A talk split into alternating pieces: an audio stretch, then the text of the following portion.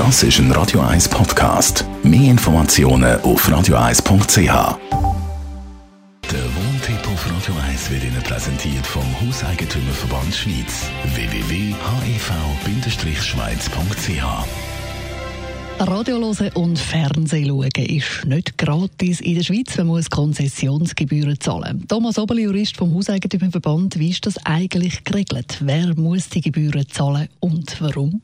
Also, das muss grundsätzlich jeder Haushalt in der Schweiz zahlen, wo äh, über so eine entsprechende Möglichkeit verfügt, eben Fernsehen oder Radio zu empfangen. Da langt es zum Beispiel, wenn ich in einem Haushalt wohne, wo ich zwar kein Radio habe in der Wohnung, aber im Auto eins. Es langt auch, wenn ich kein Fernsehgerät habe, aber zum Beispiel ein Computer oder ein Smartphone, wo ich die äh, Programme theoretisch eben auch könnte auf dem Computer anschauen äh, ist wichtig zu wissen, dass man dann äh, für das Konzessionsgebühren muss zahlen und das ist wichtig zu wissen, dass die Konzessionsgebühren an Schweizer Fernsehen und Radio gehen und daneben dann auch noch lokale Radio- und regionale Fernsehprogramme. Also man will die mit diesen Konzessionsgebühren finanzieren. Wenn ich jetzt aber kein Empfangsgerät habe, also wirklich gar nichts habe, kann ich mich dann auch abmelden bei der Firma, die die Gebühren einzieht, bei der Serave AG? Ja, das ist ja bisher äh, so gewesen, oder? Bisher ist es eine Firma gewesen, die Bilage AG geheißen hat, die die Gebühren äh, in, äh, Inkasso betrieben hat für den Bund in Fribourg. Jetzt haben wir die Firma Serafe AG in Zürich.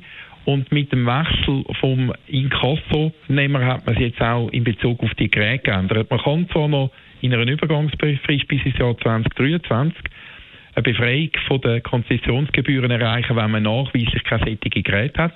Also sie dürfen dann wirklich nichts haben, kein Computer, kein Tablet, kein iPhone und so weiter.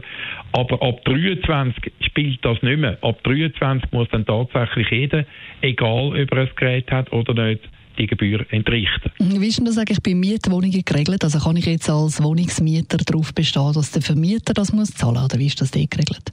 Ja, dort ist es der Mieter, oder? Die Seraphe wird ja jedem äh, Haushalt eine Rechnung stellen also die Rechnung geht nicht über den Vermieter, es sind demzufolge keine Nebenkosten.